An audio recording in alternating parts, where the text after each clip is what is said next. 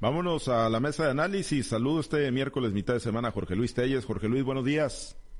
Buenos días, Pablo César. Buenos días, Altagracia. Buenos días, Francisco Chiquete. Buenos días a todos. Gracias, Chiquete. Te saludo con gusto. Buenos días. Buenos días, Pablo César. Buenos días a Jorge Luis, Altagracia y a quienes hacen el favor de acompañar. Gracias, Chiquete. Altagracia, qué gusto saludarte. Buenos días. Buenos días, Pablo, Jorge Luis, Francisco. Buenos días a toda nuestra amable audiencia. Gracias. Bueno, pues vamos a, uno de los temas. Eh, Jorge Luis, pues no, no se hicieron válidos los pronósticos ahí del paisano de Francisco Chiquete, ¿no? De que ayer habría cambios o saldría alguien del gabinete del gobernador Rocha. Así se le preguntó ayer al gobernador Rubén Rocha Moya sobre esta posibilidad y dijo, pues de un momento a otro, pero pues tampoco anden creyendo eh, en los trascendidos. Jorge Luis, pues ya nos aproximamos al cumplimiento del primer semestre de, la administración en este sexenio y crees que, puedan cruzar esa frontera eh, el gabinete de manera compacto ahí del gobernador o ya se aprovecha esa coyuntura del primer semestre para hacer los ajustes? Bueno, fíjate que cuando yo leí ese comentario, no sé por qué razón, inevitablemente pensé que se trataba de alguien del Paz, ya fuera de, la secretaria de Turismo, del secretario de Salud, no sé por qué, porque por ahí me latió una ligera sospecha de que por ahí venía. Pero pues el Rubén Rocha Moya ya, el gobernador Rubén Rocha Moya ya, ya, lo, ya lo aclaró, o sea, no hay nada, aunque como siempre su declaración muy ambigua, ¿no? No, pero sí, no hay nada, pero puede ser. No ahora, pero a lo mejor sí, en, unos días más. O sea, ese tipo de declaraciones que el gobernador está en afecto, ¿no? Que nos deja un sí, pero no, un no, pero un sí. Y así están las cosas en, el caso de, la, de, los posibles movimientos al interior del gabinete del gobernador. No quiere decir necesariamente que tenga que ser gente del Paz, porque por diferencias eh, del gobernador con el partido, pues han sido muy claras, ¿no? Y ya no digamos eh, con los pasistas, sino con el partido en general. El gobernador, cuando se refiere al Paz, pues se refiere en términos muy, muy, muy drásticos, muy severos. Entonces uno pudiera pensar que por ahí pudiera venir el primer ajuste. No sería el primer movimiento, sería el primer movimiento del gabinete legal, porque ya ha habido, ha habido muchos cambios en el gabinete de, funcionarios de segundo y tercer nivel, pero sí el gabinete legal, lo que son los secretarios y coordinadores, pues ahí están, siguen, siguen, pero no son inamovibles. Pudiera ser en cualquier momento una decisión del gobernador un golpe sobre la mesa, como se dice en algo político, y se dirían las primeras, las primeras, eh, la primera sacudida al árbol. Pues me parece todavía temprano, vamos a cumplir apenas, eh, Rocha va a cumplir seis meses, eh, seis meses de que inició su gabinete. Normalmente estos ajustes se dan cuando va a tener el primer año, ya, ya cuando ha comenzado el segundo y de ahí para el Real temprano todavía, pero pues pudiera ser, si el gobernador no está satisfecho, no está satisfecho con los resultados, pues tiene todos los motivos para proceder en consecuencia. Desde el lunes, cuando, cuando Héctor Melesio fue, invitado a la semanera y habló ahí por varios minutos y dio a conocer un programa bastante importante como es la vacunación, la vacunación en serie, la vacunación el boom de vacunación que se va a dar, que se está dando ya en, esta, en estas últimas dos semanas de abril, pues yo dije, pues, pues se me hace muy difícil que sea por el lado de, de Héctor Melesio Cuen, pero pues como se han venido manejando estos dos personajes, ¿no? En, en, cuanto a en cuanto a sus diferencias políticas que no, pues que no son, que no, que no las ocultan para nada, ¿no? Al contrario, afloran cada vez más en el caso del gobernador, que es el que tiene obviamente el sartén por el mango mal haría Cuen sería firmar su sentencia de muerte si él eh, contestara en el mismo tono y en las, mismas, condiciones al gobernador. Claro que no. Ha sido cauto, precavido, él tiene su juego y aunque a veces la prensa, la prensa presiona a los analistas políticos y dicen a Cuen, pues ¿qué estás esperando para renunciar? ¿Que no tienes dignidad o qué? Pues solamente él trae su juego y sabe que la única manera de alcanzar, de conquistar su propósito, es mantenerse lo más posible dentro del gabinete del gobernador Rubén Rocha. Porque si él sale en este momento, cuando estaríamos ya a escaso año y medio de que se tomen las decisiones de candidaturas al Senado de la República y diputaciones federales, pues sería tanto como renunciar a sus aspiraciones. Él con, con el Paz solo por más presidente del Paz que sea, pues no va a llegar a ningún lado. Es muy, muy diferente ser únicamente postulado por el Paz a ser postulado por, por Morena, sin el apoyo del Paz, porque el Paz no puede intervenir en la elección federal, pero obviamente debería tener todo el respaldo de Morena. ¿A qué, qué es lo que sostiene a? Según, según lo que se dice, sus allegados, pues es su cercanía con el, con el Comité Nacional de Morena, donde tiene al parecer sus principales contactos, sus principales fortalezas, porque pues el, convenio, el tratado que se hizo antes de, la elección fue, fue firmado directamente por el presidente, por el presidente de Morena y por la presidencia del Paz aquí en Sinaloa. Esas son las fortalezas que tiene Cuen, a esas ya tiene, y bueno, pues por el momento no hay ningún cambio en el gabinete, por el momento, ya lo dijo Rocha, no quiere decir que esto no se vaya a dar. ¿Cuándo va a ser? Pues no sabemos, ahora o mañana, pero así son las cosas en el gobierno. Palabras textuales del gobernador Sí, que ayer, que ayer las dijo. Eh, Chiquete, y sin regatearle, sin regatearle ni un ápice, ¿no? A la gran capacidad de análisis que tiene Jorge Luis Telles, pues tampoco se ocupa hacer una lumbrera, ¿no? Para, para, pues anticipar que Cuen podría ser el que salga, ¿no? Del gabinete. Pues es el primer candidato. Dijo Jorge Luis una cosa, que el gobernador puede hacer cambios si no está satisfecho con los resultados pues yo creo que en tal caso el gobernador tendría que estar moviendo al 90% de su, de su gabinete. Yo creo que en esta lentitud, por decirlo menos, mediocridad con la que se ha desempeñado el gabinete, pues apenas Tere Guerra por su, la pasión que le pone, más que por resultados, por la pasión que le pone a su lucha para conseguir respuestas a los, a los problemas de asesinatos de mujeres, y por supuesto el secretario general de gobierno que ha llevado la política de Rocha por arriba de la mesa y por debajo de la mesa. Fuera de eso, no ha habido nadie, absolutamente nadie, que dé un campanazo, que diga la sociedad, oye, qué bien está haciendo fulano de tal, qué buena decisión se tomó en esto, qué política tan adecuada. Absolutamente no. Estamos eh, todavía en la curva de aprendizaje, por lo que se ve, y bueno, van por un récord muy canijo. La curva de aprendizaje de Maloba fue la más terrible para el Estado. Esperemos que no estén tratando de, equilibrarla, de, ser igual que el gabinete de Maloba, porque entonces sí, a Sinaloa se lo va a llevar la tristeza. Yo creo que, que pues las decisiones en todo caso son de carácter político y los enfrentamientos que hay entre Cueni y el gobernador son muy ostensibles, son totalmente a la vista de todo el mundo. Y no solamente se habló de los, de los, secretarios que podían salir, en este caso de Cuen y la secretaria de Turismo, sino que también se dijo que el, el alcalde de Concordia, propuesto formalmente por el Paz, eh, también se iba a renunciar a esa militancia y para irse a Morena. Eh, el alcalde dijo que no es cierto, Raúl Díaz dijo que no, que él va a permanecer en el partido sinaloense, pero esto te indica las presiones y los jaroneos que se están dando por todos lados. Yo creo que a, Raúl Díaz lo que lo detiene no es la fidelidad al Paz, sino su imagen propia. Él era, priista, se fue al Paz, y ahora irse del Paz a Morena, pues ya lo pondría en, muy malas condiciones por, políticas. Pero tampoco es descartable que, cualquier día esto se declare por lo menos alcalde independiente.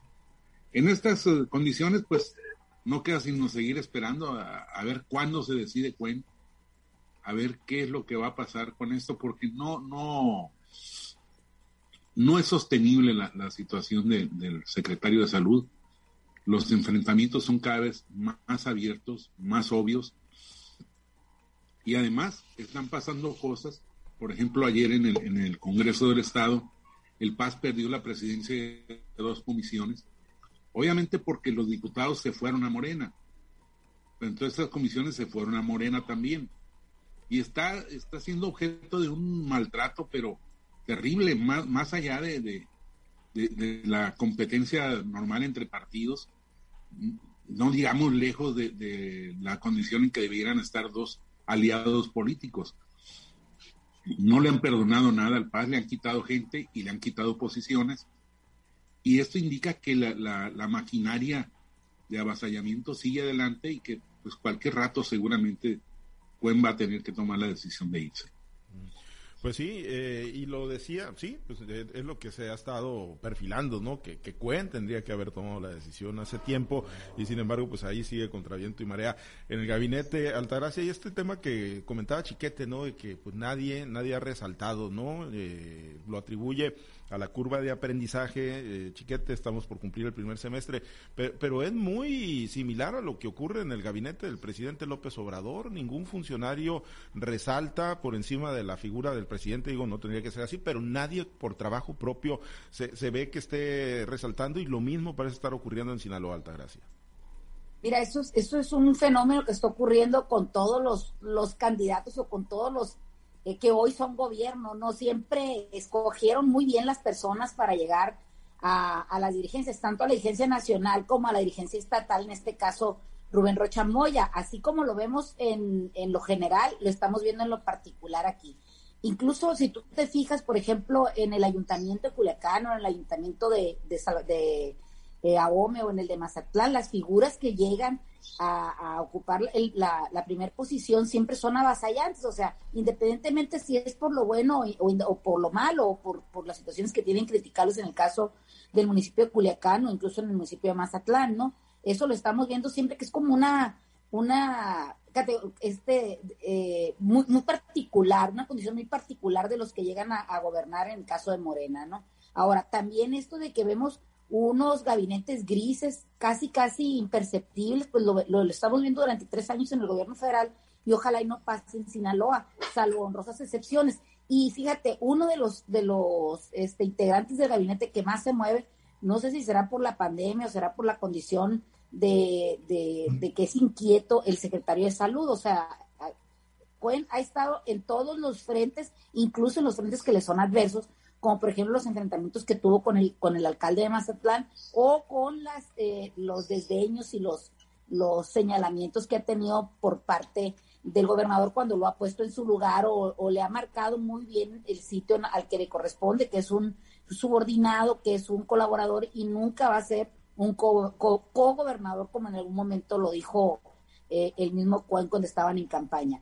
Eh, ha, habido, ha habido frentes abiertos de guerra clara en, en, el inicio del gobierno de Rocha Moya y tenemos que, que, pues se han plantado esos secretarios en el caso, por ejemplo, de salud, que volvimos, que un día antes de tomar protesta, el gobernador tuvo que ir a hablar con la gente que se le estaba plantada frente al hospital que es de la mujer, ¿no? Ahora también tuvimos enfrentamientos en los sindicatos de la de educación y vimos cómo Graciela Domínguez pues también en algún momento tambaleó, incluso se decía que había presentado renuncias, o sea, no solamente dentro del lado del partido sinaloense, sino también dentro de los que están eh, de Morena en alguna posición especial, pues eh, se ha visto que han tambaleado. Incluso te lo comento también, el secretario de Agricultura fue señalado como que no iba a durar, se ha venido fortaleciendo, ¿no? Con, con escasos movimientos que ha hecho, pero que a la, a la postre pues le han resultado. Nadie tiene seguro el lugar dentro de un gabinete y nunca es, es un tiempo prudente para poder removerlo en caso de que el dirigente o el gobernador así lo, lo decida, ¿no? No hay tiempos para ello, pero sí deberían de ser un poquito más activos o mostrar un poco más de lo que traen en su bagaje personal y no esperar a que el gobernador sea el que vaya y apague el fuego, ¿no? Me parece que ahí es donde, donde radica este problema que tenemos de gabinetes imperceptibles, ¿no? Eh, incluso siempre, siempre tienen que poner por delante el gobernador, no nada más en las acciones, sino hasta en la plática que tienen. Ya hablé con el gobernador, ya dijo el gobernador, espérame que vea el gobernador. Y creo que para eso están ahí, para ser facilitadores del ejercicio de gobierno de Rubén Rochamoya, si es que quieren que realmente el gobierno de la Cuarta Transformación marque un, un antes y un después en Sinaloa, porque si vamos a tener un gabinete que vaya a ser solamente el acompañante del, de, en turno, del dirigente en turno o del gobernante en turno, pues mala la hora para Sinaloa, ¿no? Nosotros como sinaloenses estamos esperando que muchos de los grandes rezagos en, en Sinaloa se resuelvan. Mira, otro también que, que no comenté aquí es el, el secretario José Luis Zavala, que también ha estado casi en cada llave que hablan, en cada, puer, eh, cada pueblo o en cada rancho, ahí está el, secretario José Luis que, que, también ha sido uno de los más este, activos dentro del gabinete de Rubén Rocha Moya, ¿no? Hay, hay otros que la verdad pasan este, imperceptibles, pasan de manera gris, pasan de manera oscura, ojalá, y la luz, que se les pueda poner en algún momento no sea la luz de la separación, ¿no? Que sea la luz de verdad que les ilumine el cerebro y que se pongan a trabajar, porque todos en Sinaloa estamos esperando que así se haga, porque el gobernador más votado de Sinaloa no puede tener el, el gabinete más gris también de toda la historia de Sinaloa. Bien, pues ya veremos, ¿no? Finalmente, pues eh, hacia dónde, hacia dónde caen los eh, ajustes, ¿no? Los nominados, ahora sí que muy al estilo de estos reality shows de los Big Brothers, pues siguen siendo efectivamente los, los cuadros fascistas que están ahí en el gabinete encabezados por Héctor Melesio Cuenujera y en la valoración del gabinete temprana, ciertamente a los seis meses, eh, Jorge Luis, es un gabinete de, bajo perfil, así lo prediseñó el, el gobernador, nadie con una figura, bueno, salvo Cuen, ¿no? Por el tema de la cuota pero eh, pues nadie, nadie con, una figura política de demasiado nivel que en un momento dado quisiera correr eh, demasiado rápido, ¿no? O demasiado temprano en la carrera, pues de lo que seguramente van a buscar construir para el 2024. Pues parece ser que es el estilo, no es el estilo de Morena, es el estilo del presidente López Obrador, que no deja que nadie, que nadie ni siquiera el secretario de gobernación que despunte, que brille, sino únicamente él. Es el caso de, de Rubén Rochamoya y lo que comentaba gracia de que yo le di indicaciones, yo di instrucciones, yo lo mandé, ya lo ordené, ya le comisioné. Pues es el caso de, de Rocha, ¿no? No les gusta a los secretarios y menos a Cuen que les digan que son subordinados o que les digan que están recibiendo órdenes, indicaciones o que hagan mandados a la Ciudad de México, pero pues es el estilo de Rocha, ¿no? Rocha tampoco está dispuesto a permitir que nadie brille más, más que él. Es el único, ahí tiene él su, manera para dar a conocer la información de todas las secretarías, o que hay que reconocer pues que les da su, su lugar a los secretarios cuando la información lo amerita, como fue el caso del lunes pasado, cuando tuvo a y cuando tuvo al secretario de Obras Públicas, para conocer un programa de, de, obra pública muy incipiente todavía, ¿no? O sea, yo siento que el gobierno del Estado no ha recibido el recurso suficiente porque pues los programas eh, estatales son ni siquiera para un municipio, ¿no? Ni siquiera un municipio puede presumir de que, de que está haciendo tal o cual obra, menos un gobierno estatal, como es el caso del de Sinaloa.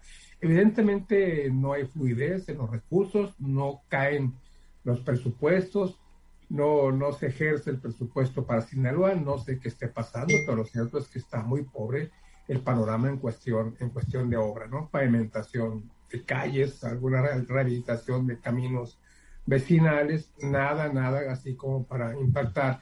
Siento que, eh, siento que evidentemente no hay flujo, no hay flujo de dinero o algo está pasando, pero no es el, programa de obra pues que Sinaloa está esperando, porque la obra siempre te sale, ¿no? Cuando tú tienes obra importante, casi siempre te salva de cualquier otro error. No es el caso. Llegamos para seis meses, no hay ninguna obra impactante, ni siquiera, ni siquiera en proyecto, y no se está ejecutando, no se está ejecutando pues en tiempo y forma. De hecho, el anuncio, el anuncio que hizo Rocha el lunes pasado me pareció más bien Mm, preparado, preparado para una pregunta modo, para que él diera a conocer ese programa de obra. Y bueno, pues así fue, un programa de obra que no hay mucho que presumir, bueno, pues sí, pues si no tiene el recurso, no tiene el apoyo del gobierno federal, ese es otro tema también. Pues sí, sí, eh, pues eh, siempre se ha buscado, ¿no? Procurado, pues observar cuáles son esas grandes obras, ¿no? Las obras eh, magnas, Chiquete, tú referías ahorita el tema de, de Maloba, debe ser porque pues eres mazatleco, ¿no? Y porque pues la mayor cantidad de obras y proyectos se, vino para el norte, Chiquete, pero, pero, pero, hubo, hubo. Sí, pero realmente hubo. hubo ¿Eh? ¿Realmente hubo? ¿Obras? ¿Proyectos? Sí, sí los hubo en, el norte. Hubo, gasto, hubo inversión. Sí, sí, sí, sí. Aunque se hayan destruido. sí, aunque se hayan caído rápido. o, por ejemplo, aunque hayan quedado en manos privadas. Los centros de esos este, deportivos, no sé, esos cobertizos gigantes. Los CUMs. Hay uno, en, hay uno en Mazatlán también. Sí. ¿Y para qué sirve? Pues no, no, no, la verdad es que no hay. eh, no hubo una obra realmente importante. Por el contrario, canceló el hospital de Mazatlán y, el, de, el de Culiacán para dárselos a las manos privadas. Sí, ese es el, Afortunadamente no, no se concretó. Pero, y eso por la resistencia que hubo de personas como el doctor Yacintal. Pero no, no hubo un planteamiento. Y ahorita estamos en una situación, estamos a 10 días de que el, el gobierno del Estado venza su límite para presentar el Plan Estatal de Desarrollo. La ley de planeación da seis meses para integrarlo. A lo mejor están contando con que eh, tenía que ser en junio porque antes era empezaba en primero de enero, pero ellos empezaron dos meses antes. Tendrían que estar presentando ya su plan estatal de desarrollo. No hay nada. Ni siquiera las consultas que dieron a conocer, no, no, si, si hubo, no han arrojado nada. Y entonces entre que el gobernador dijo que no iba a ser horas de relumbrón y que no hay este instrumento de planeación, pues ¿a dónde vamos? ¿Qué van a hacer los secretarios? Pues están esperando y luego le sumamos esto lo que plantea Telles de, la falta de recursos. El gobierno federal, por cierto, tiene otras, este, otros canales ya de, de participación y de aplicación de recursos. Aquí en Mazatlán, por ejemplo, hay dos o tres proyectos de obras importantes, obras viales, que no los va a manejar ni el gobierno del estado ni el gobierno municipal, los va a manejar la, Secretaría de Marina a través de la, de la zona franca, de la zona franca de, la, de la administración portuaria, de la API. Entonces, todo eso está generando un desconcierto, una falta de, concreción de, de, obras, de acciones. Yo, yo creo que está muy bien que vayan y abran llaves y pongan agua potable o agua entubada en, las poblaciones más pequeñas, que se realicen los pequeños trabajos de reparación de carreteras en, los poblados que están abandonados. Eso es indispensable. Pero el Estado necesita que lo empujen hacia otras cosas. Necesita crecer, necesita generar espacios para las nuevas generaciones. Y no estamos viendo que se, que se proyecte nada, no estamos viendo ni siquiera una ambición.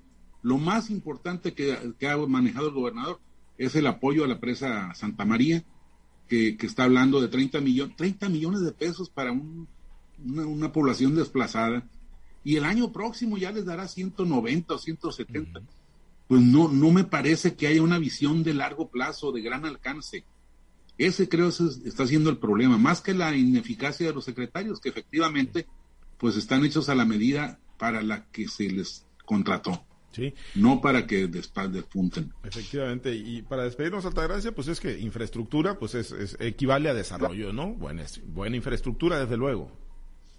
Pero esto que estamos platicando ahorita del, del gobierno de Rubén Rocha Moya o del inicio del gobierno de Rubén Rocha Moya es lo que está pasando a nivel nacional. O sea, díganme, aparte de las tres obras magnas que tiene el presidente, en dónde están invirtiendo recursos para impulsar los estados. Solo está concentrado en esos tres magnas obras y, y párale de contar, o sea, la Pesa Santa María es la gran alberca de Sinaloa, yo creo que es la gran alberca de México porque tiene mucha agua, pero no tiene cómo sacárselo. Y desgraciadamente, si te vas aquí, por ejemplo, en Sinaloa, que es un estado altamente eh, agrícola, la infraestructura hidroagrícola no ha recibido un solo peso a partir de que entró el gobierno en la cuarta transformación. Si antes eran escasos los recursos que se le vinieron retirando, hoy, hoy en día menos dinero le ha llegado. Entonces, eh, los, los canales, los drenes, los caminos son operados desde los módulos de riego, desde la Comisión Nacional del Agua, y ahí no llega dinero. Entonces, si estamos viendo que están pasando, que están dejando de pasar cosas,